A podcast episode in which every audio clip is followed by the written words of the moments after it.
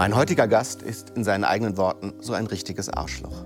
Aber man soll ja nicht alles glauben, was berühmte Menschen auf der Bühne so von sich geben.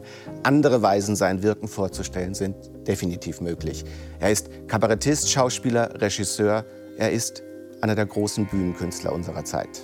Seit gut 40 Jahren im Namen der Satire unterwegs, existiert daher kaum ein Preis, den er nicht gewonnen hätte.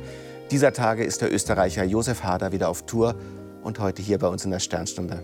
Herr Hader, herzlich willkommen, schön sind Sie da. Dankeschön. Ich fühle mich gleich mal 20 Jahre älter nach der Ankündigung. Das ist auch gleich meine Frage, weil bei einer Person wie Ihnen muss man ja erst mal klären, mit wem ich da gerade eigentlich spreche. Der Bühnenperson Josef Hader oder dem real existierenden Josef Hader? Naja, wir sind in einer philosophischen Sendung, da versuche ich möglichst äh, gescheit zu wirken natürlich. Also auch nicht echt, aber es ist, äh, ich versuche jetzt ein bisschen den Küchenphilosophen wahrscheinlich in der Sendung, oder? Ist, also, ist das, halten Sie das für eine gute Taktik? Da kann ich Ihnen nicht raten, aber es wäre so eine Art kontrollierte Simulation. Ja, hm. das versuchen wir. Eine Frage ist ja, die man sich stellen kann, warum es Ihnen so wichtig ist, dass die Personen, die Sie auf der Bühne verkörpern, die ja manchmal ausgesprochene Ekel sind, den exakt gleichen Namen tragen wie der, der bei Ihnen im Pass steht. Weil äh, da so ein, ein, ein, eine schöne Ambivalenz entsteht äh, und äh, es entsteht so etwas wie eine unzuverlässige Bühnenfigur. Das hängt zusammen mit der deutschen Tradition und es ist eher eine deutsche als eine österreichische, dass äh, der Kabarettist zuverlässig ist und auf der Bühne auch zuverlässig das sagt, was er sich denkt und eine Hilfe ist, eine Orientierung ist oder ähm, zumindest äh, das sagt, was die Leute sich auch schon immer gedacht haben. Und äh, es gibt eine österreichische Tradition äh, oder vielleicht auch eine bayerische, eine süddeutsche, gleichzeitig, dass der Kabarettist eher eine unzuverlässige Bühnenfigur ist. Äh, und das in der Schwebe lässt für den ja, Zuschauer. Meint er das ernst? Meint er das nicht ernst? Ist er, ist er er selbst? Genau, landläufig äh, geht die, die, die, die, die genaue Unterscheidung so, der deutsche Kabarettist steht auf der Bühne und erklärt ganz klug, warum die Regierung äh, schlecht ist und der österreichische Kabarettist oder die österreichische Kabarettistin stehen auf der Bühne und äh, als Trottel und finden die Regierung super. Das beschreibt so die zwei Möglichkeiten, wie man an, an die Sache herangehen kann. Und ich bin eher gerne immer der gewesen, der unzuverlässig ist, äh, einfach weil es viel spannender ist, weil die Leute sich dann selber suchen müssen, was die Aussage ist und, und sich nicht auf den verlassen können davor. Und äh, automatisch äh, bringt das auch eine Spannung oder Aufmerksamkeit. Und man muss nicht so viele Witze machen. Dann machen wir gleich die Probe aufs Exempel. Wir sind ja eine Philosophiesendung und hören mal an, wie Ihre Bühnenfigur sich philosophisch selbst verortet. Sitzen die alten Griechen da und einer sagt zu Platon, oh Platon, sagt er, was ist dein Vater? Und Platon sagt ganz schnell, mein Vater ist Rindsgulasch. und jetzt merken wir, dass das eine völlig andere philosophische Schule ist als Sokrates. Ja? Platon, Spontanphilosoph, jeden Scheiß raushauen. Wo ich auch herkomme, die Schule. Ja? Sokrates eher zurückhaltend. Lieber die Fressen halten, damit niemand merkt, wie dämlich man ist. Das ist doch eine sehr schöne, kann man sagen, existenzielle Grundfrage. Wenn man in einem Gespräch ist, gibt es zwei Taktiken. Einfach alles raushauen, was einem in den Sinn kommt, oder erst mal vorsichtig sein, gerade bei den schwierigen Fragen. Die, gut wäre eine Kombination aus beiden. Das strebe ich heute an. Aber es ist ja auch so, es gibt eine dritte Option, würde ich ja. sagen. Und die wäre, man steht auf einer Bühne, haut erstmal jeden Scheiß raus, damit man den anderen zeigt, wie dämlich sie sind. Das, äh, man haut ja nicht jeden Scheiß, äh, Scheiß, raus, sondern es ist ja monatelang, äh, zehn Fassungen entstehen davon, damit ein Eindruck entsteht, als wäre was spontan. Es ist eigentlich schon sehr ein, ein Theaterstück, ein Einmann-Theaterstück, was ich meistens äh, mache. Aber es ist ja dann die große Kunst, diese sehr, sehr präzise, vielleicht sogar perfektionistische in einer Art Spontanität so wirken zu lassen, dass man sagt, okay, ich stehe da jetzt und erzähle jetzt einfach mal irgendeinen Mist. Das ist nicht so schwer. Es ist wie bei einem Musiker. Wenn man ein Musikstück sehr gut kann, kann man ein bisschen drüber improvisieren, weil man es kann. Mhm. Aber würden Sie nicht, also das ist meine Vorstellung, das Ziel ist doch eigentlich schon, dass Sie sich selbst zum Idioten machen, damit die anderen merken, ich bin vielleicht auch ein Idiot. Äh, zum Idioten machen ist vielleicht falsch. Ich, ich denke mir immer, ich denke mir immer, äh, man muss auch ein, ein Stück weit auch grausig sein auf der Bühne, damit den Leuten das Grausen kommt. Man muss so dumm sein, dass sie die Dummheit unerträglich finden. Also es, es ist sozusagen äh, ist das dann Katharsis? Ich weiß das nicht genau. Das wäre ein, eine Möglichkeit, dass, dass ja? sozusagen eine Art Reinigung von den eigenen Blindheiten, die man mit der Satire irgendwie erzeugen will.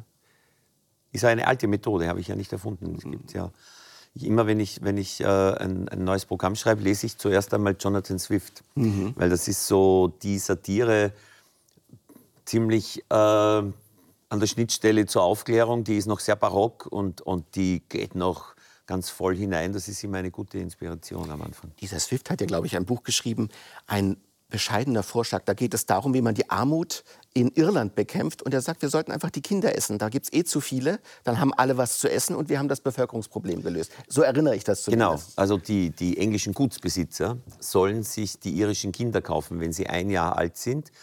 Er sagt, er leitet so ein, dass er sagt, äh, also die Kinder in Irland die haben ja ein schlechtes Leben. Sie werden entweder in Kinderarbeit verhungern, äh, es geht ihnen nicht gut. Und äh, er hätte einen guten wirtschaftlichen Vorschlag.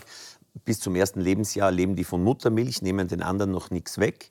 Und dann sollte man sie gemästet als Einjährige verkaufen an englische Gutsbesitzer. Er beeilt sich auch sofort zu sagen, dass die englischen Schafhändler auf der Festinsel, auf, auf der englischen Insel keine Angst haben müssen, müssen, weil das Fleisch so zart ist, dass es auf dem Schiff quasi verdorben würde. Also es, es äh, äh, äh, beeinträchtigt England wirtschaftlich nicht. Er macht auch Rezeptvorschläge und ähm, es ist ein Text aus dem Jahr 1700, ich sag mal 50 ungefähr. Mhm. Und äh, ich weiß nur die eine Geschichte, irgendwann in den 80er Jahren äh, hat äh, Peter O'Toole das in einem englischen Theater gelesen, diesen Text, und die Leute haben, viele Leute haben empört das Theater verlassen. Mhm. Das ist so ein, ein, wenn Satire so das kann und über so viele Jahrhunderte was kann, dann ist das ein gutes Vorbild. Ja. Und es ist ja auch eigentlich ein Vorschlag, der sagt, wenn wir das einfach ökonomisch ganz kalt betrachten, dann haben wir eine Lösung. Und das ist ja vielleicht auch etwas, was mir bei Ihrem Wirken wichtig scheint, dass Sie so eine Art von Ökonomisierung immer ein wenig kritisch sehen und da die dunklen Seiten aufzeigen es wollen. Ist, für Swift würde ich sagen, es ist empörter Zynismus. Mhm. Das heißt, es ist nicht dieser kalte Zynismus, der, den wir ja nicht so gern haben, weil er an nichts mehr interessiert ist. Es ist ein, ein, ein, ein Zynismus, eine Kälte, wohinter aber die Empörung brodelt über etwas, was man richtig scheiße findet. Das ist eigentlich eine gute Grundhaltung. Und wenn man sagt, es gibt diesen Empörungssatire, man ist empört moralisch über etwas und man will das auch vermitteln, aber es gibt ja dann auch, weil, wir, weil Sie von Sokrates sprachen, die Idee, dass man erst mal hingeht und sagt, ihr denkt, ihr wisst was, aber ich frage euch erst mal und ihr wisst es nicht. Ich entblöße euch in anderer Weise. Das ist ja auch eine ganz gängige Satire-Strategie, oder? Das hat mich sehr beeindruckt, weil ich als, als 17-Jähriger äh, das gelesen habe, weil wir, ich war auf einem humanistischen Gymnasium und das ist ja diese Dialoge, die Sokrates da äh, auf der Straße aufführt, das ist ja so ziemlich das Einfachste, was man lesen kann auf Altgriechisch, weil keine große Satzkonstruktion, jeder zweite Satz ist nur ein Wort, nämlich äh, stimmt so. Wenn aber das so und so ist, dann ja. ist das so und so. Immer dieselben Vokabeln. Es geht immer um Grundbegrifflichkeiten. Es ist wahnsinnig einfach und äh, also sprachlich und gleichzeitig für einen 16- oder 17-Jährigen wunderbar, weil da alles zertrümmert wird was es an Gewissheit gibt. Und äh, äh, das ist ein Alter, wo man das gerne hat. Das war ja auch das Alter, in dem Sie sich entschieden haben, oder glaube ich, die ersten Kabarettprogramme für Sie in der Schule aufgeführt haben. War der Sokrates so ein Auslöser, wo er sagte, das würde ich auch gerne so machen? Der Auslöser war wahrscheinlich eher, dass ich das gut konnte und äh, ich konnte alles andere schlecht. Also Fußball war ich ganz eine Niete und in der Schule auch nicht gut. Und dann war Schultheater, da konnte ich zum ersten Mal was besser als die anderen und dann haben wir halt in der in der Schule begonnen, bei bestimmten Feiern äh, Kabarett zu machen über Lehrer. Und äh, so einen Erfolg hat man nie wieder. Und man war irgendwie der Held und deswegen macht man das dann. Und aus zwar, niedrigen Beweggründen eher. Und zwar machen Sie das seit mehr als 40 Jahren jetzt mit einem unglaublichen Erfolg. Ich kann das nur mal kurz vorstellen. Sie sind in der Nähe von Linz auf dem Land geboren, auf ein humanistisches Gymnasium mit Gräkum, Latinum, diese ganzen Dinge. Und dann starteten Sie eine Karriere, die Sie zum österreichischen Kabarettpreis, zum deutschen Kabarettpreis, zum Schweizer Preis, Kabarettpreis Cornichon jetzt jüngst geführt haben. Ich nenne nur einige. Als Regisseur und Schauspieler den Deutschen Filmpreis, den Grimme-Preis, in Österreich den Nestroy-Preis und den Ödon von Horvath-Preis. Und das alles für Filme, die für meine Generation wirklich Kultstatus erlangt haben, wie zum Beispiel Indien oder Programme wie Hader muss weg. Jetzt haben Sie 17 Jahre gewartet, bis Sie ein neues Bühnenprogramm äh, gemacht haben, mit dem Sie auf Tour sind. Und das klingt ja wirklich nicht so, als ob Sie jemand wären, der einfach alles raushaut, sondern sich sehr, sehr viel Zeit lassen für das, was Ihnen wichtig ist. Ja, es ist einerseits war es so, dass ich eben bei diesen Filmen äh, am Drehbuch mitgeschrieben habe oder das Drehbuch überhaupt geschrieben habe. Und das erfordert schon mal Zeit. Und äh, es war auch so einfach nur die Überlegung, wenn es gerade mit dem Film gut läuft, dann mache ich das jetzt weiter und warte ein bisschen mit dem Kabarett, bis ich richtig wieder Zeit und Lust habe. Und generell ähm, war so am Anfang die Entscheidung, äh, jeder, jeder jede Kabarettistin, jeder Kabarettist steht vor der Entscheidung, mache ich sehr persönlich. Oder, und das war damals auch eine Option, in den 80ern noch, gab es ja noch so wirklich großartige äh, politische Kabarettisten, aktuell politische Kabarettisten, wie Dieter Hildebrand, Werner Schneider in Österreich, die auch ein, ein, ein großes Vorbild waren für mich. Mhm. Und, und ich habe tatsächlich am Anfang äh, begonnen, so politisch aktuelles Kabarett zu machen. Und irgendwann war das... Äh, habe ich das Gefühl gehabt, das ist nichts für mich. Und wenn man dann die Entscheidung trifft, dass man sehr was Persönliches macht, dann sollte man meiner Meinung nach nicht zu viele Programme machen. Mhm. Weil äh, das wiederholt sich dann und wird vorhersehbar. Und äh, die Gegentaktik ist auch ein bisschen fragwürdig, die ich äh, gemacht habe, nämlich dass man fast nur alle zehn Jahre ein Programm macht, weil man dann gezwungen ist, sich wirklich für ein Programm neu zu erfinden. Das ist immer sehr spannend, aber dadurch habe ich halt wenig äh, Programme gemacht. Das ist ja auch sehr interessant für mich zu hören. Sie sagen, es gab diese Tradition des politischen Kabaretts, äh, vielleicht auch eines Regionalkabaretts mit Dialekt. Gerhard Polt wäre da vielleicht auch eine Figur, äh, die man sich da äh, das ist aber das, das, ist das große Theater, da, da, das sind die Vorbilder. So wie jemand wie Helmut Qualtinger und Gerhard Polt, das sind äh, Leute, die machen universelles Theater. Ja, und für mich wie sollte man das dann nennen? Ist das so eine Art Existenzkabarett? Weil Sie spielen ja da auch zum Beispiel in diesem einen Soloprogramm Harder muss weg sieben Personen gleichzeitig. Und man hat das Gefühl, wenn man das sieht, dass einen unglaublichen Sog entwickelt, wenn Sie das tun, dass Sie im Prinzip sieben Personen, die in Ihnen irgendwie sind, aktualisieren, als ob sie da viele wären auf einmal. Es ist eigentlich wie ein Drehbuch mit, mit, mit sieben Rollen äh, und ich, ich habe mich nicht fähig gefühlt, äh, äh, einen Film zu machen äh, und habe mir gedacht, dass ich versuche mal einen, einen kleinen Film als Kabarettprogramm, so eine Art, eine, eine Art äh, äh, Live-Film-Darbietung, wo ich alle Rollen spiele. Aber das Wesentliche ist eigentlich, dass man, glaube ich, wenn man, wenn man das so einteilt, man kann das Politische suchen äh, in politischen Umständen, auch in, in, in den Leuten, die das politische Tagesgeschäft betreiben und man kann das wahnsinnig gut machen. Wenn man eben nicht sich äh, dauernd, äh, nicht dauernd schaut, was ist aktuell, sondern wenn man fragt, warum ist was gerade aktuell mhm. und warum wird welche Sau durchs Dorf getrieben und was, wovon sollen wir damit abgelenkt werden. Also man kann das wahnsinnig toll machen, politisch aktuelles Kabarett. Und das, was ich aber wo Gerhard Bolt so ein großes Vorbild ist, das ist halt eher, dass man das Politische im Privaten sucht mhm. und auch idealerweise findet. Mhm. Und das ist dann genauso äh, politisch oder zumindest gesellschaftsrelevant als die andere Form. Und ich zumindest fühle mich, wenn ich äh, Ihre Programme sehe, immer ertappt, weil da ganz bittere Sätze formuliert sind, die auch abgründig sind, moralisch abgründig, von denen ich aber dachte, die habe ich vielleicht auch schon mal so gedacht oder so gesagt. Es ist, als ob man in seinen eigenen Blindheiten und Verwerfungen entlarvt wird von ihnen.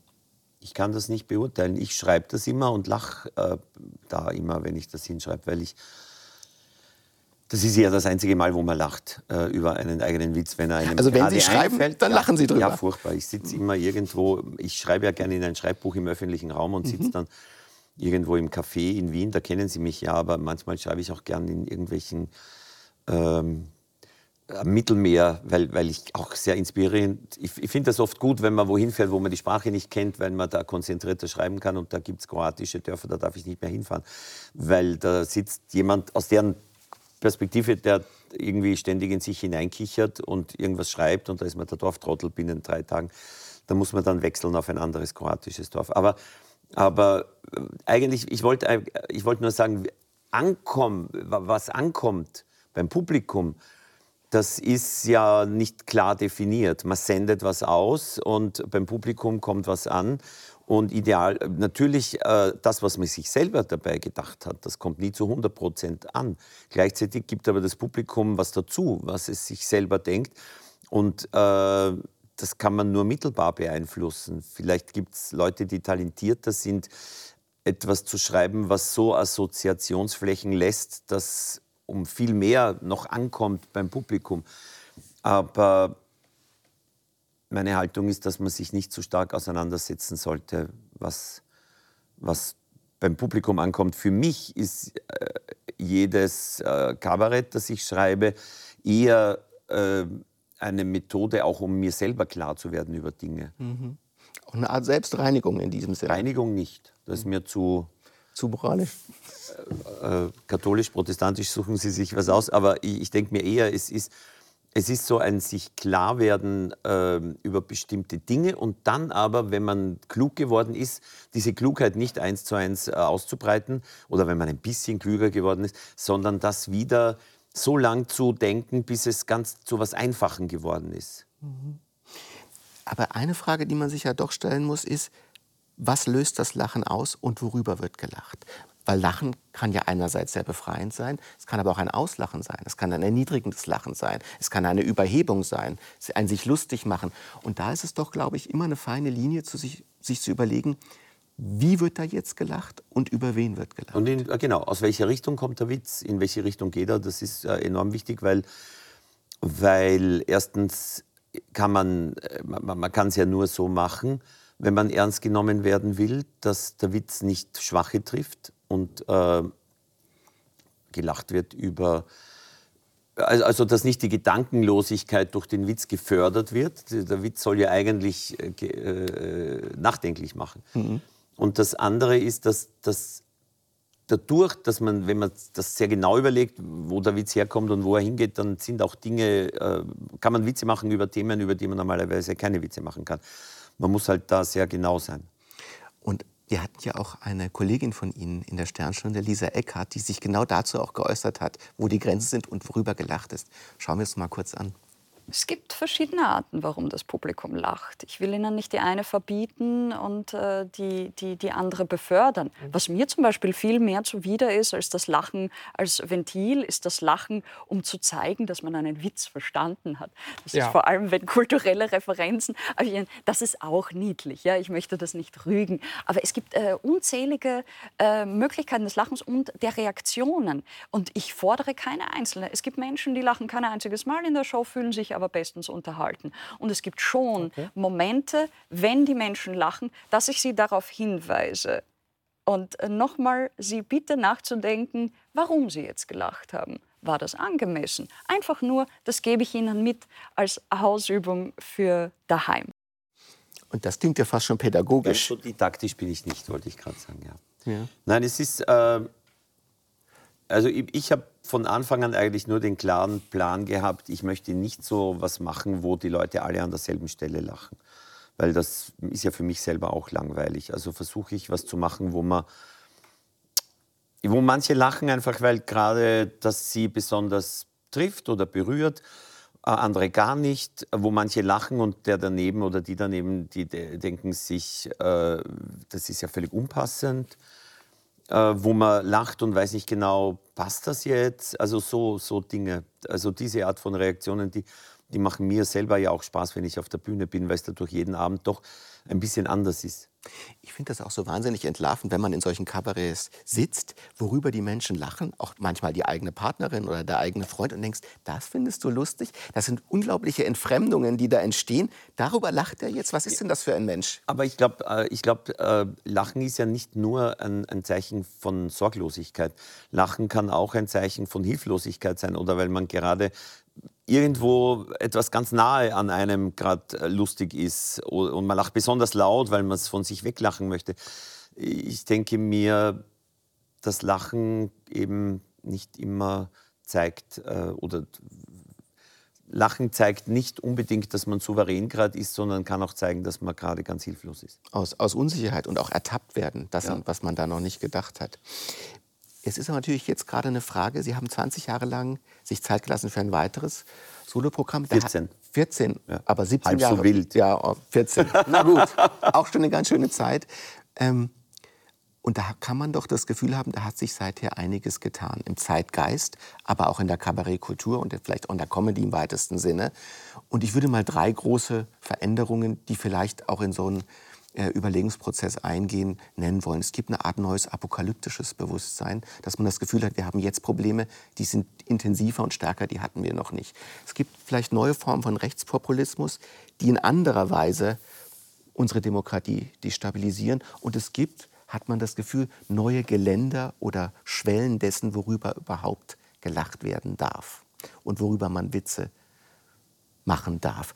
Würden Sie sagen, das sind so drei Dinge, das fühlen Sie auch, wenn Sie schreiben? Boah, das müssten wir jetzt nacheinander behandeln. Fangen wir mal mit der Apokalypse an. Ja, ja das, für Satiriker sind das natürlich Zeiten, also als Bürger ist man entsetzt und als Satiriker äh, denkt man sich äh, großartig, ne? Äh, weil, weil äh, das, sind, das sind schwierige Aufgaben. Ich habe mir, das war, das ist ja auch der Grund, warum ich, warum ich die Form, die ich so verfolge, wa, wa, warum die eventuell, zumindest von meiner Sicht her, ähm, das mit, mit, mit dem anders umgehen kann, weil ich, ich, ich muss immer dran denken, wenn die, die, diese, diese armen, klugen Kabarettistinnen und Kabarettisten, die auf der Bühne stehen und mit äh, irgendwie mit Donald Trump äh, umgehen sollen. Wie, wie soll man dem intellektuell begegnen? Wie soll man, wie, wie, wie, was, was soll man da tun? Und äh, ich, ich wüsste das gar nicht. Und Weil es so schwierig ist, eine Person, die sich schon selbst vollkommen entlarvt, noch weiter entlarven zu wollen? Ja, es, es, es, ich, ich kann es gar nicht genau sagen. Ich, ich denke mir, es, es schlägt halt alles, was an, an Maßstab da ist. Und äh, das löst bei mir eigentlich eine gewisse Hilflosigkeit aus, wenn ich dem intellektuell begegnen sollte. Ne? Was anderes wäre zu erklären, warum er Erfolg hat. Da, da wäre es wieder, das, das ist wieder lohnend. Ja? Weil das ist nicht nur die Schuld derer, die ihn wählen. Aber, aber Wa- was, was ich halt mache, zum Beispiel in dem Programm, ist jetzt, dass ich so eine Figur wie Donald Trump auf die Bühne stelle. So In neuen Mann, Programm jetzt, hart Ja, so einen Mann, der, der, der, der angeblich ich ist. Und äh, dieser Josef Hader hat sich irgendwie schlecht entwickelt in den letzten zehn Jahren. Und man sieht, das ist so ein satter, selbstzufriedener, eitler Mensch. Versülzt in seiner Bedeutung und eigentlich nicht zum Aushalten. Auch so eine Art Endstufe alter weißer Mann, der noch Geld hat und Genau. jetzt noch mal krachen lassen will. Aber halt, er muss schon genügend charmant sein, dass die Leute nicht rauslaufen, weil das wäre auch nicht das Ziel, dass alle nach einer Viertelstunde den Saal verlassen haben. Also in dieser, in, äh, da oszilliert der halt so. Und das ist eine Figur, da kann man, da kann man schon was über Trump erzählen. Und auch deswegen, wenn man was über alternde männliche Psyche erzählt und wie sie die Welt jetzt sieht und ihr begegnet? Ja, aber auch äh, diese jetzt nicht rein männliche Eigenschaft, aber schon äh, viele Männer äh, machen das, dass, sie, dass man so merkt, die, die, die haben keine konsistente Weltanschauung, sondern die stellen sich immer dorthin, wo gerade die Sonne scheint. Also aber es gibt auch Kabarett, das so betrieben wird. Man stellt sich immer dorthin, wo von, von, man stellt sich auf die Position, wo gerade bequem der beste Witz gerade funktioniert. Und wenn man das in einem Programm macht, dann sieht man ja die Leute oft wirklich standpunktmäßig herumhüpfen. Ja? Und es ist überhaupt kein, ich weiß überhaupt nicht, was der will, oder? Meistens ist es ein Er, äh, außer eigentlich sich gerade dorthin stellen, wo der beste Witz funktioniert. Sowas, also, äh, also wir sind ja alle Metzger, die anderen Metzgern zuschauen im, im Kabarett, sowas regt mich wahnsinnig auf, da bin ich empört dann. Ist so eine Art Humoropportunismus. Ich, Ja, genau. ich, ich mache die Witze, die gerade ankommen. Ja, das heißt, ja, ich habe genau. auch selbst, würde man sagen, keine Haltung. Oder ich setze mich auf diese Trends drauf und mache einfach Witze über die Trends, anstatt dass ich meine Arbeit erfülle, dass ich mich frage, warum ist der gerade, dieser Trend? Und ich meine, das ist ja vielleicht etwas, was an Donald Trump so unheimlich wirkt zumindest, dass man das Gefühl hat, der sagt genau das, von dem er glaubt, dass es gehört werden will. Und er hat gar keine Innerlichkeit, die da eine Bremse ziehen das, würde. Das Geheimnis, glaube ich, bei jedem Populisten ist, dass äh, er immer ein Stück weit recht hat. Und äh, das müssen Sie erklären. Naja, äh, ich beginne bei Jörg Haider. Der hat zum Beispiel in den 80er Jahren in Österreich erklärt, dass ähm, die beiden Großparteien, damaligen Großparteien, das waren die Konservativen, die ÖVP und die Sozialdemokraten, die SPÖ, dass, sie, die, dass sich das Land aufteilen und dass es da viel Korruption gibt. Und damit hatte er recht mit dieser Teilwahrheit. Und wenn wir zu Trump springen, der erklärt den Leuten, dass ähm, im Wesentlichen erklärt er ihnen, dass zurzeit der amerikanische Traum nicht funktioniert. Dieses große Versprechen, dass man klein beginnen kann in Amerika und äh, irgendwann zumindest theoretisch eine Chance hätte, aufzusteigen. Dieses große Versprechen, das bei uns ja auch gibt nach dem Krieg, alles wird ein bisschen besser. Die Aufstiegserzählung. Die Kinder werden es einmal besser haben. Es geht uns jedes Jahr ein bisschen besser. Diese Erzählung, die funktioniert nicht. Und die funktioniert ja wirklich nicht.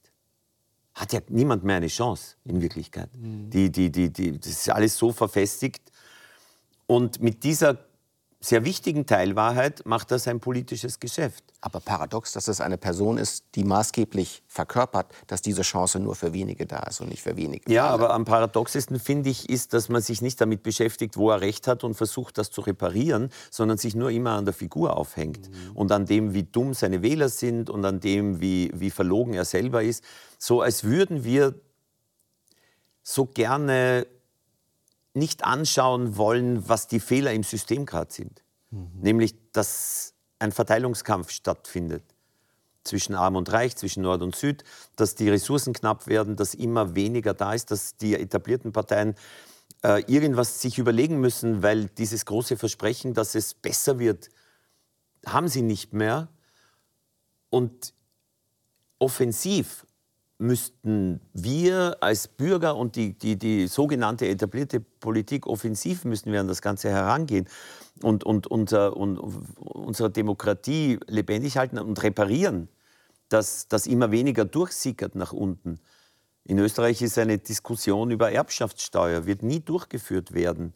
Weil offenbar gibt es einen guten Schmäh, dass man immer den Armen einredet, ihr seid dann auch dran, mhm. was überhaupt nicht stimmt. Mhm. Also äh, ich, ich finde jetzt nicht jede linke Idee großartig, aber dass man, dass man von dem, was man geerbt hat, ohne was davon ohne dafür was geleistet zu haben, dass man da einen Teil wieder an die Gemeinschaft abgibt, erscheint mir so, so logisch. Also wir schauen nicht drauf, wir schauen nicht drauf, äh, wo die Fehler auch sind.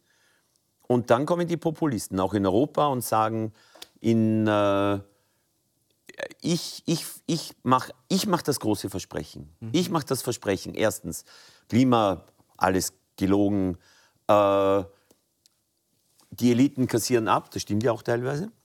Äh, wenn du uns wählst, wir reparieren das. Wir machen dir eine Welt, die ist wieder so wie vor 30, 40 Jahren. So eine Welt versprechen wir dir. So Nostalgie. Da war alles besser. Es da war, war nichts besser damals. Ja. Die Hose hat noch nicht so gekniffen und man musste keine Bluthochdruckmedikamente nehmen. Das ist das Einzige, was besser war ja. für die Leute vor 30, 40 Jahren. Aber sie denken zurück mit einer Nostalgie und die versprechen das, ohne was lösen zu können. Und äh, die Politik, ich, ich, ich verstehe ich verstehe nicht, warum die Politik so gelähmt ist, warum, warum, warum da nicht offensiv was passiert. Man, man aber haben Sie denn das Gefühl, dass nichts passiert? Man hat das Gefühl, wenn man der Rhetorik folgt, ist es eine Riesentransformationsrede. Wir müssen unsere gesamte Industrie neu aufstellen. Wir müssen dies und das neu denken. Man hat das Gefühl, es war noch nie so viel in Bewegung. Und im Alltag ist es dann oft so, dass man das Gefühl hat, es hat noch nie so wenig funktioniert wie jetzt. Es hat noch nie so wenig funktioniert. Ja, das ist einfach Funktionsausfälle also, äh, bei der Bahn, bei, bei, bei ja, vielen ja, anderen Dingen. Das sind Dinge, die man selbstverständlich als funktionierend wahrgenommen hat. Auf einmal klappt das nicht mehr. Ja, aber das, der Prozess hat schon begonnen in den 80er Jahren. Äh, da war schon die große Erfindung, dass der Markt alles regelt. Und die Deutsche Bahn wurde zum Beispiel, ist ein wunderbares Beispiel, ne? die wurde dann zerschlagen in alle möglichen Privatunternehmen und jetzt haben wir das Ergebnis. Es ist halt nicht so, dass der Markt alles regeln kann. Aber Herr Sie haben natürlich jetzt gesagt, es gibt dieses Nostalgieversprechen, es gibt derzeit ganz schwere Probleme. Und dann gibt es dieses apokalyptische Bewusstsein. Und ich denke oft an einen Satz äh, von einem Wiener, der sehr viel Schmäh hatte aus den 20er Jahren, der lautet, wenn es einen Tiefpunkt gäbe, hätten wir ihn längst erreicht. das ist Karl Kraus. Ja. Und was er eigentlich sagt, ist, dass jede Zeit sich dadurch wichtig macht, dass sie denkt, so schlimm war es noch nie. Mhm. Und ein Kabarettist müsste eigentlich sagen, ja, ihr, ihr, nehmt euch einfach nur so wichtig, weil wenn ihr könnt es nicht ertragen, dass eure Zeit einfach eine normale wäre. Anders gefragt, könnte es nicht auch sein, dass dieses apokalyptische Bewusstsein selbst etwas ist, worüber man sich lustig machen sollte? Ach ja, das, äh, wenn wir Karl Kraus hernehmen, wann hat er das gesagt? Ich schätze mal Ende der 20er genau. Jahre. Genau. Große Zeiten des österreichischen Humors natürlich auch. Ja. Er hat schon recht gehabt, dass der Tiefpunkt noch nicht erreicht ist, aber zehn Jahre später war er erreicht. Also ich glaube nicht, dass Sorglosigkeit so ein gutes Programm ist. Oder natürlich nimmt jede, jede, jedes Zeitalter nimmt sich am wichtigsten und betrachtet sich als Höhepunkt der Entwicklung und als, letzt, als das allerletzte, was an Fortschritt und Zivilisation zu erreichen ist.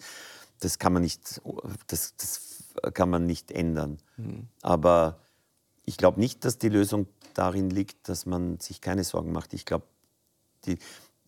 ich denke mir, dass dass die Lösung, äh, äh, um Lösungen zu finden, müsste man halt ein bisschen analysieren und auch Analysen treffen, die dem wehtun. Mhm. Aber die Figur, die Sie jetzt in Ihrem neuen Programm Harder und Eis verkörpern, das ist ja auch eine Figur, wo, Sie jetzt, wo ich jetzt glaube, verstanden zu haben, wie Sie da an, an Problemlagen anschließen und zu Donald Trump in einer verschobenen Weise, in gewisser Weise auf die Bühne bringen. Aber der hat ja eine große Gefahr oder verkörpert die, die vielleicht auch eine große politische Gefahr ist. Das ist der Zynismus dass man sagt, wir werden das eh alles nicht bewältigen. Wir haben eh keine Chance und jetzt lasse ich es halt noch mal für mich richtig krachen äh, und lasse es mir wenigstens gut gehen, weil die Lösungen sind nicht da. Das ist eine Generation zum ersten Mal, und das ist tatsächlich, weil wir sagen, wir, äh, wir wollen schauen, was in unserer Zeit so besonders ist. Ich glaube, oder man sollte das nicht tun, ich glaube, es gibt tatsächlich eine Sache, die sehr besonders ist, die noch nie war, nämlich, dass die Leute, die 60 und 70 sind, die Bevölkerungsmehrheit stellen in einer Gesellschaft. Ich weiß nicht, ob das jemals in der Weltgeschichte schon mal passiert ist. Mhm. Und das ist eine Generation, die ist so angetreten in den 60ern und 70ern. Die wollten alles anders machen. Die haben gesagt, Regeln, Funk, Regeln akzeptieren wir nicht. Das Althergebrachte. Die 68er, wie man so sagt. Genau. Ja. genau. Und jetzt ist äh, diese Generation, äh, glaube ich, kann man sagen, äh, ist so, hat so krachend versagt wie kaum eine andere. Man kann es immer gut festmachen an dem Unterschied zwischen Helmut Schmidt oder Willy Brandt und Gerhard Schröder. Das beschreibt eigentlich, welche Art von Anständigkeit in der Generation vorher war.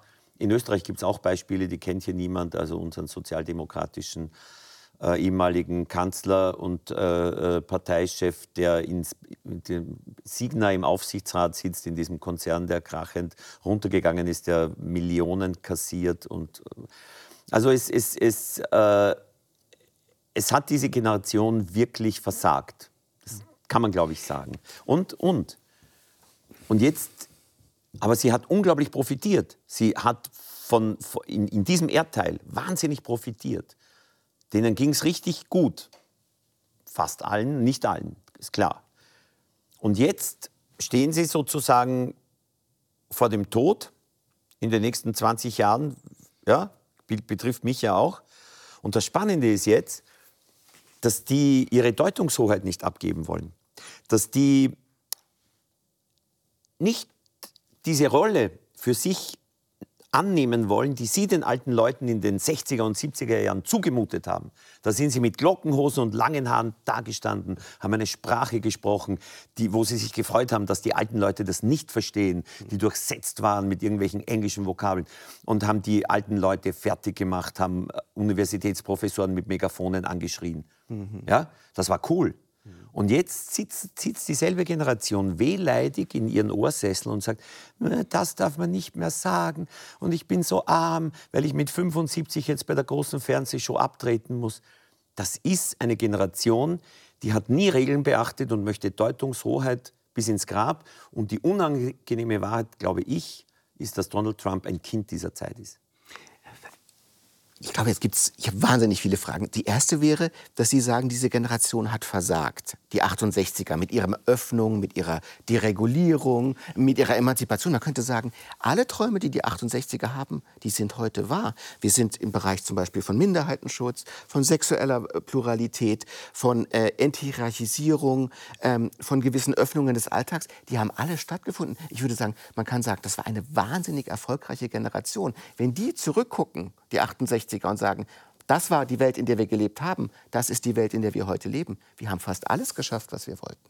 Ja, wenn man davon ausgeht, wie, wie die Generation äh, sich zu Lebzeiten alles bequemer und besser gemacht hat, haben sie überhaupt nicht versagt. Aber wenn wir schauen, was ist das Erbe und was haben sie hinterlassen, welche Welt, vor welcher Welt, in welcher Welt leben wir jetzt und wo stehen wir jetzt, dann, und wenn, und wenn wir halt schauen äh, auf, auf die Leute, die an den Schaltstellen waren, und wie sie ihre Ideale äh, mitgerettet haben an die Spitzenposition, dann haben sie versagt.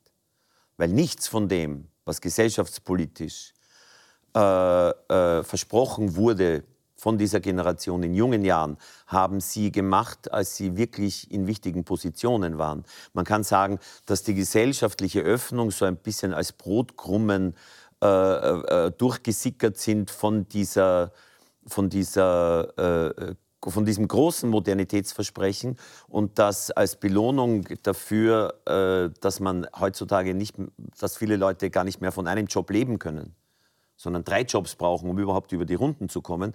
Als, äh, dafür gibt es ein bisschen gesellschaftliche Öffnung. Man kann es auch so sehen. Mhm. Jonathan Franzen, der Autor, nennt diese Generation the not so great generation, die nicht ganz so große Generation. Und er meint damit auch sich und er meint damit auch uns. Es ist ja nicht nur so, dass wir jetzt sagen können, das waren alle die, sondern das ist ja auch eine Art, wie soll man das sagen, biografische Tragik. Wir haben es verbockt. Ja, klar. Die, dem, dem ist eigentlich nichts hinzuzufügen.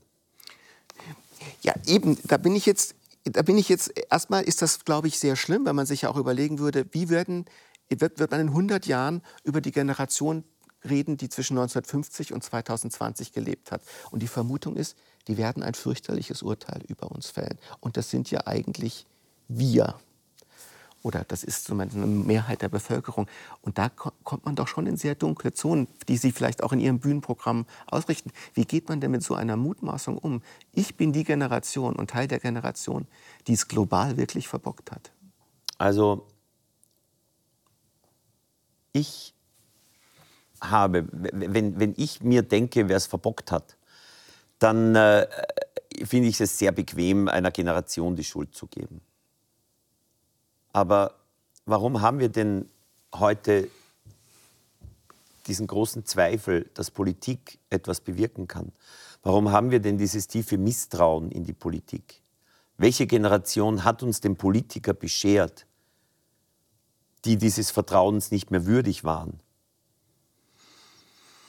Ja, aber es gab doch auch viele große Aufbrüche innerhalb dieser Zeit. Es gab eine ganze linke sozialdemokratischen Aufbruch von, von der neuen Linken mit, mit Tony Blair, mit Bill Clinton, mit Gerhard Schröder. Ja, großartig. Das war ein Riesenaufbruchsversprechen. Ja. Und man würde ja nicht unbedingt sagen, dass die nichts bewirkt haben. Sie würden sagen, das, ging, das war zwar ein wichtiger Tony Schritt, Blair, aber in die falsche denn, Richtung. Ja, was hat denn immer, Gerhard Schröder, äh, ja, äh, äh, Clinton, was, was ist denn geblieben? Was, was war denn?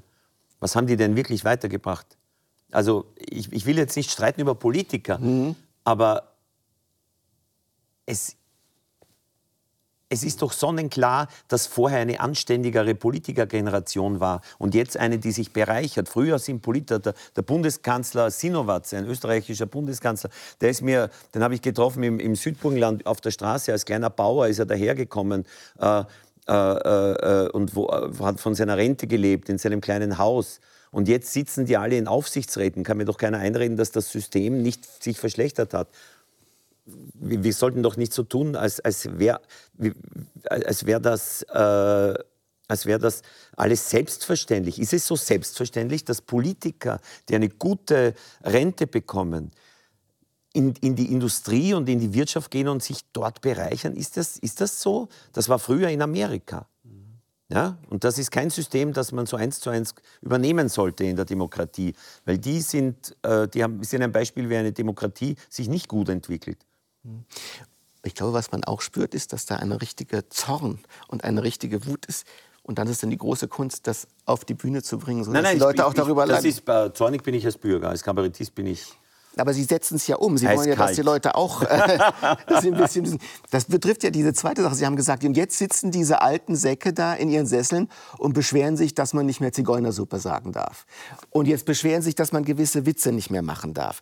Das ist ja etwas, was Sie auch in Ihrem Kern betrifft. Es ist zum Beispiel so, dass Ihr Programm auf YouTube nicht sichtbar ist, weil Sie zum Beispiel nicht wollen, dass nur gewisse Clips gezeigt Ja, werden, natürlich. weil auch das angreifbar Weil es ein wäre. Theaterstück ist. Weil es ein, nicht, weil es angreifbar ist. Ja, vielleicht. Es ist auch ganz bequem, keinen Shitstorm zu haben. Aber weil es ein Ausschnitt ist, der völlig einen falschen Eindruck vermittelt, weil es ein Theaterstück ist, weil nicht kleine Nummern bei mir sind, Ja. sondern ein Bogen. Und weil es einen Bo äh, die Natur von einem Bogen ist, dass manchmal ganz provokante Stellen sind, die sich aber vielleicht eine halbe Stunde später auflösen. Und ich bin doch nicht so heiß auf Missverständnisse. Mir macht das keinen Spaß. Aber das ist ja innerhalb der Humorkultur und auch der Comedykultur, das wird ja wie bei Katzenvideos, das wird ja auch immer schneller. Das heißt, diese Idee, dass man da einen eleganten Bogen über 30 Minuten zieht, der sich selbst widerspricht, man kann sagen, das ist wirklich oldschool. Es ist nicht sicher, dass man das in 20 Jahren noch machen wird. Das hat man auch vor 20 Jahren nicht gemacht. Das haben nur wenige gemacht. Das machen manche und manche lassen es bleiben.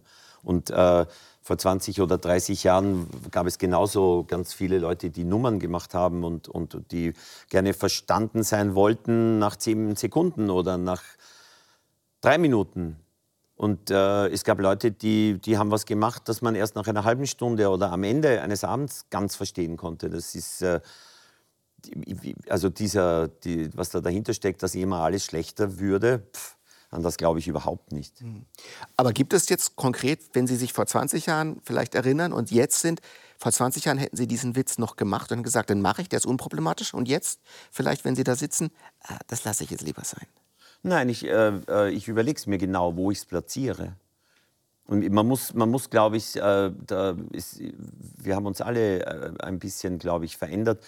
Und äh, die Zeiten haben sich dahin verändert, meiner Meinung nach, man kann alles machen in der Satire, aber man muss ein bisschen genauer sein und klüger sich überlegen, wo man was platziert und wie man, wie man weil, weil ohne Provokation, ohne Ambivalenz macht es ja keinen Spaß. Und Sie glauben, diese ganze Rede von den neuen Grenzen des Humors, das ist einfach Quatsch und letztlich eine Ich handwerkliche glaube, Frage. ich glaube, es gilt dieser alte Satz, der auch von Karl Kraus sein könnte, aber in Wirklichkeit von Nestor ist, Witze, die der Zensor versteht, sind eh schlecht. Das also heißt- ich, das heißt, wer so banal seine Witze macht, dass er nach den Regeln der Wokeness irgendwie nicht ganz entspricht, der ist einfach zu dumm, dass er das gescheit macht. Aber damit haben doch viele Ihrer Kollegen offenbar Probleme. Na, wer? Naja, ich, man hat das Gefühl, dass zum Beispiel jetzt Lisa Eckert in sehr starker Weise unter Druck geraten ist, weil sie gewisse Witze gemacht hat, sagen wir Antisemitismus-Witze, die so gedeutet wurden, die es vielleicht gar nicht waren, dass sie sehr hohen Öffentlichkeitsdruck gekriegt hat und sich rechtfertigen musste dafür, dass sie vielleicht genau das getan hat, was Nestreu sagt. Sie hat einen eleganteren Witz gemacht. Ich, ich, ich denke mir, ähm, das war halt so diese Sache mit den Missverständnissen, die in drei Minuten entstehen. Ich kenne ja alle Programme von ihr und ich finde die großartig. Und äh, dann entsteht aus einer Drei-Minuten-Nummer dann ein anderer Eindruck. Und da, das kann man ja richtig stellen. Es hindert sie niemand aufzutreten. Man könnte auch sagen, sie ist dadurch auch bekannt geworden. Also ein bisschen, ein bisschen was muss man schon aushalten, finde ich. Na? Also ich, ich empfinde jetzt Künstler, die einen kleinen Shitstorm erleben, nicht direkt als die Leute, die am benachteiligsten sind, gerade in unserer Gesellschaft und um die wir uns vorrangig kümmern sollten. So irgendwie berühmte Leute, die dann vielleicht einen falschen Satz sagen und den entweder richtigstellen oder er war so gemeint. Das ist jetzt nicht das Hauptproblem, das wir haben in unserer Gesellschaft. Da gibt es drängendere. Eigentlich, eigentlich ich denke mir oft, ich denke mir da oft, und das sind unsere Sorgen, ernsthaft jetzt, das sind unsere Sorgen, dass man das nicht mehr sagen darf oder so. Die Sorge müsste doch eher sein, dass wir uns in Kleinigkeiten verlieren, dass wir viel zu stark herumstreiten, ob man das noch sagen darf und das nicht mehr. äh, und eigentlich über diesen kleinen Streit, wo es immer eigentlich nur um eigene Selbstvergewisserung geht, wo es nur darum geht, Recht zu haben oder möglichst sauber dazustehen, in diesem fast schon religiös anmutenden Kleinkrieg die wichtigen Probleme aus den Augen verlieren. Also das wäre eine sehr konzentrierte Form der Ablenkung vom Wesentlichen. Und genau. da beschäftigt man sich und die ganze Zeit Es gibt ja viele damit. Formen von Ablenkung, die uns zur Verfügung stehen. Da ist das ein Teil davon. Es geht viel um Ablenkung und um erfolgreiche Ablenkung von den Problemen. Hm. Eine große äh, Achse ihres Schaffens, denke ich, ist auch die zwischen Provinz und Stadt. Da gibt es eine Art provinzielles Problem, eine provinzielle Blindheit und es gibt aber auch andere Blindheiten. Zum Beispiel in ihrem, so, äh, in ihrem Film Indien, der ein sehr wichtiger Film ist, das sind zwei Menschen, die in die Provinz fahren und auch gewisse provinzielle Eigenheiten und äh, Abgründe erschließen. Und man hat manchmal das Gefühl, dass sie auch das, dass die Provinz, dass sie die Provinz verteidigen wollen äh, gegen so einen städtischen Hochmut. Ja, ja, man muss auch die Stadt gegen einen provinziellen Hochmut verteidigen. Das ist, geht in beide Richtungen. Es wohnen weder am Land die Klügeren noch in der Stadt die Böseren. Das teilt sich alles ganz gerecht auf. Die Leute sind, äh, so wie, wie das halt naturgemäß stattfindet, alle ein bisschen deformiert von ihrer Umgebung. Die Landleute sind vom Land deformiert und die Stadtleute sind von der Stadt deformiert. Mhm. Die, die Stadtleute sind vielleicht davon deformiert, dass sie zu viele Gleichgesinnte dauernd treffen in ihrer Blase, weil man sich in der Stadt so gut aussuchen kann, mit wem man überhaupt noch redet. Und die Landleute sind davon deformiert, dass man da doch immer wieder ganz unterschiedlichen Menschen über den Weg läuft, äh, die im selben Ort wohnen und mit äh, denen man aber ganz verschiedener Meinung ist. Und da gibt es dann eine Strategie der Konfliktvermeidung, die dann eine Art von Verlogenheit hat. Jeder ist deformiert von dem, was er vorfindet an Umgebung. Aber wenn wir heute über die großen Probleme in der Politik reden, dann kann man sagen, eine dieser Scheidelinien ist die Stadt gegen das Land. Es ist immer mehr so, dass die Stadt einen anderen Wertekanon will als das Land und viele dieser Populismusprobleme sich genau danach teilen, ob die Leute in großen Städten leben oder ob sie in der Provinz leben. Was, was, was, was äh, kann man dazu sagen? ich glaube, es hat was damit zu tun, dass, dass, dass die Leute verschiedene Erfahrungen machen und ein ganz, ganz äh, starkes Be Be Bewusstsein davon haben, dass man auf sie herabsieht. Es, geht, es gibt halt so, äh, es gibt halt so, äh, also es ist ja nichts schwarz-weiß. Ne? Es gibt in der Stadt genug Leute, die äh, so denken äh, und äh, es gibt eine, eine, ja, eine Art kulturelle Blase, in der wir alle sind und äh, denken vielleicht, es gäbe eine Mehrheit in der Stadt für das, was wir wollen. Vielleicht gibt es diese Mehrheit gar nicht. Es ist immer ein Kompromiss. Ich kenne mich jetzt nicht mit den politischen Verhältnissen in Zürich aus, wie viele Anteile da äh, welche Parteien haben. In Wien ist das ganz einfach so zum Beispiel, da kenne ich mich aus. Da ist es so, dass äh, da gibt es halt ganz lange, seit 100 Jahren eine Sozialdemokratie und diese Sozialdemokratie ist deswegen an der Macht, weil sie nicht so explizit links ist. Ja? Aber es gibt halt auch eine Tradition dort. Ja? Es gibt die Tradition, dass ca. 500.000 Menschen in Gemeindewohnungen leben und dass es äh, bei Wohnungen über 140 Quadratmeter äh, unter 140 Quadratmeter äh, ein, eine Obergrenzen gibt für, für die Bezirke. Mhm. Und das ist ganz traditionell und äh, an dem wurde immer festgehalten und diese Partei hat noch immer die Mehrheit. Und das ist nicht deswegen, weil sie äh, jetzt nur Stadtthemen äh, vertritt, sondern weil sie soziale Themen vertritt.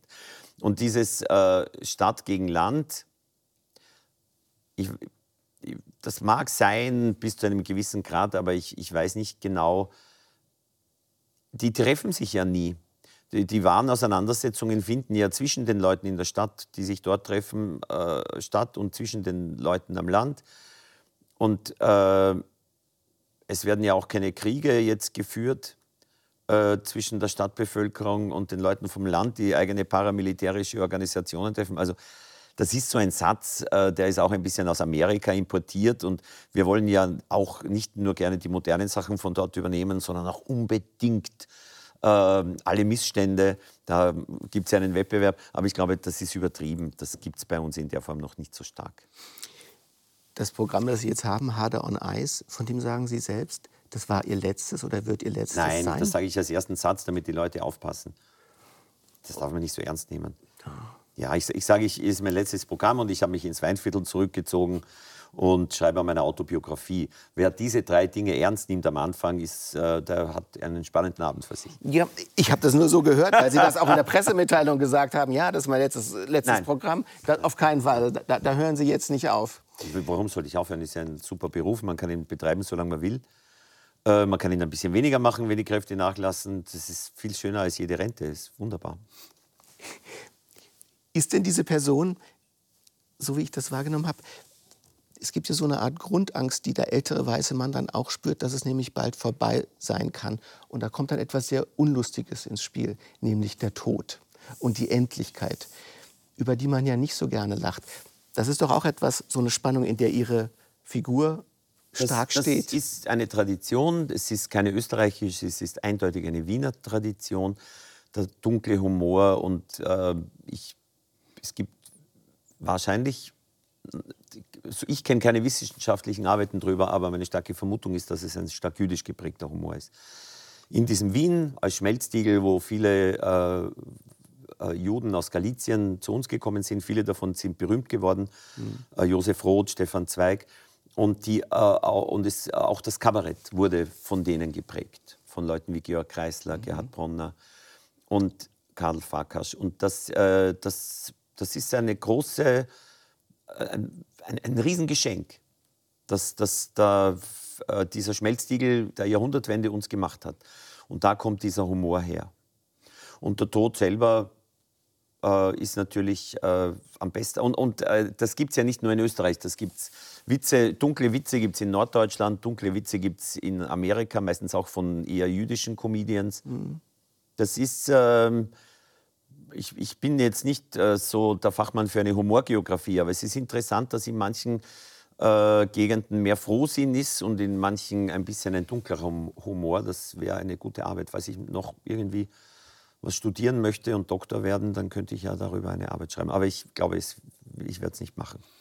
Aber es ist schon so, dass dieser österreichische Humor und Wien als Stadt der Friedhöfe so eine, einen sehr starken Zug zur Endlichkeit und zum Tod hat und sich darüber lustig macht. Also das, Das ist eine Touristik, zumindest ist es ein guter Schmäh für die Touristen. Ob es wirklich so ist, man weiß ja nie, wie es wirklich ist. Ne? Äh, Der, der Wiener angeblich äh, und die Wienerinnen haben so ein entspanntes Verhältnis zum Tod, aber ich glaube, wenn der Tod da ist, dann äh, liegen sie genauso biebernd und zitternd auf dem Sterbebett wie anderswo auch. Ich glaube, das ist ein Touristenschmäh ein bisschen.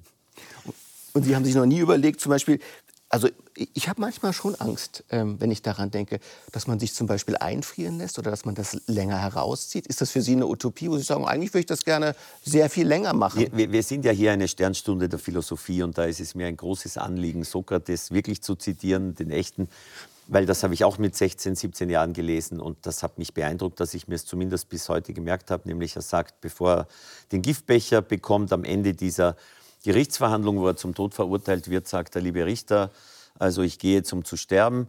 Äh, ob der Tod äh, etwas Gutes ist, wissen wir ja gar nicht. Es ist ja noch niemand zurückgekommen. Ich mache das jetzt vereinfachend, ich glaube Ja, ja. nicht, dass jeder Satz stimmt.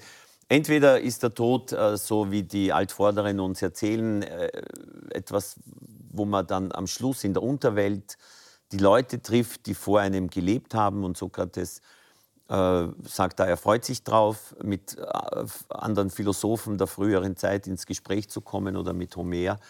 Oder der Tod äh, ist ein langer Schlaf, zweite Möglichkeit.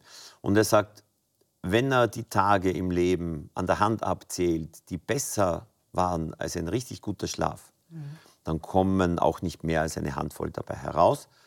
Deswegen geht er jetzt, um zu sterben, und die Richter gehen weg, um zu leben. Aber wer das bessere Geschäft betreibt, wissen wir nicht. Oder er sagt, äh, weiß nur der Gott, also weiß nur irgendwer, der nicht wir sind. Und er tut noch etwas anderes, der Sokrates. Er sagt, ich schulde dem Ja. einen noch einen Hahn und das will ich gerne. Das waren die letzten Worte, ich schulde dem Asklepios noch einen Hahn, macht sich Sorgen um die, um die Freunde. Das ist, äh, eh, besser kann man eh nicht hinübergehen. Das ist super. Klar, er macht sich aber auch Sorgen um seinen eigenen moralischen Status. Er will auf jeden Fall als jemand in die Welt, aus der Welt gehen, der niemandem etwas schuldet. Und Das der kann seine man, Aufgaben Das kann man eben in zwei erfüllt hat. Richtungen interpretieren. Ich glaube, wenn, wenn jemand durch die, durch die Welt läuft, so wie Sokrates, der von der Mehrheit, der, der hält ja aus, dass er von der Mehrheit verachtet wird. Ne? Dann ist ihm, glaube ich, äh, der Mensch, äh, der den Hahn schuldet, wichtiger, als dass er gut dasteht, weil er hat sein Leben lang nicht darauf geschaut, dass er gut dasteht. Jetzt müssen wir wirklich äh, googeln. Ja, weil, weil oh, anders werden wir diese Frage nicht lösen können. Ja, der Sokrates, ich meine, der ist für Satiriker ja auch deswegen so wichtig, weil er sagt, ich stehe zu dem, was ich sage. Er hält eine sehr ironische Rede und will nach den Gesetzen seines Landes verurteilt werden, weil er sagt, das ist das, wozu ich mich stelle. Und heute sind ja Satiriker, na nicht jetzt in Österreich, aber es ist schon so, dass man sich überlegen muss, stehe ich jetzt zu dem, was ich tue und wie steht meine Gesellschaft dazu? Und ich, ich halte das aus. Ich habe die Haltung, das zu tun, Ja, in Russland. beispielsweise. Nicht hier. Ja. Es ist mir schon wichtig, dass wir nicht unsere Luxusposition verwechseln mit einer echten Bedrängnis, egal ob wir Zigeunersoße nicht mehr sagen dürfen oder ob man mit einer, mit einer klaren Haltung vielleicht ein bisschen Widerspruch im Internet äh, bekommt. Das ist keine, keine Einschränkung der Meinungsfreiheit, das ist ganz normal. Und äh, ich, ich, ich wehre mich dagegen immer so, so in unserer luxuriösen Situation äh, sich verfolgt vorzukommen. Das trifft, das macht auch wieder so inaktiv. Das ist auch wieder, die anderen sind schuld und ich bin das Opfer. Und das verhindert wieder, dass wir irgendwie aktiv in die Sache reinkommen. Das machen wir gerne bei allen Problemen. Und würden Sie sagen, oder ist das viel zu einfach, dass Satire auch immer ein wenig dazu beitragen kann, dass wir wieder in die Sache reinkommen, dass es eine Art Aktivierung ist? Was bewirkt Satire? Was bewirkt die Kunst? Ich denke das manchmal auch. Ich denke das manchmal sogar bei Gesprächen. Wir führen hier so ein Theater auf und dann denkt man, hat das irgendein Menschen jemals geändert? Machen die wirklich was anderes danach? Ja. Sie haben hier sicher schon viele kluge Leute getroffen. Was sagen die denn? Nein, ich weiß nicht, das ist so ein Zweifel, der mir derzeit öfter kommt.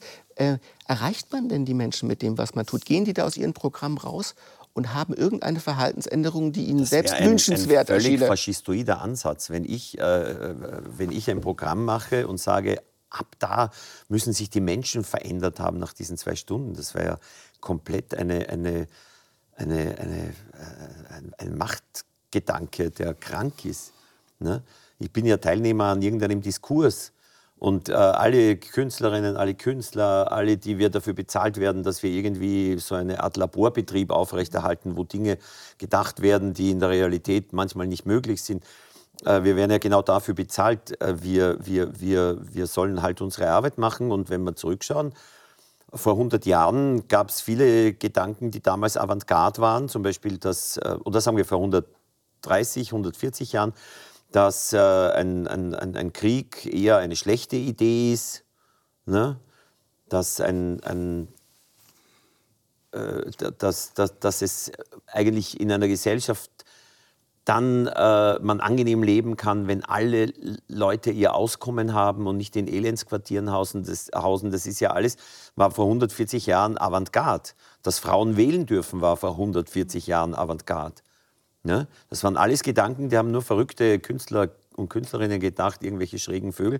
Und jetzt äh, sind wir davon der Überzeugung, dass das richtig und gut ist. Also ich denke, die, die Kunst macht schon ihre Arbeit, aber es dauert halt immer eine Zeit lang. Herr Hader, dann hoffe ich, dass Sie auch in Zukunft so schön verrückt bleiben und danke Ihnen, dass Sie heute hier waren. Dankeschön. Danke.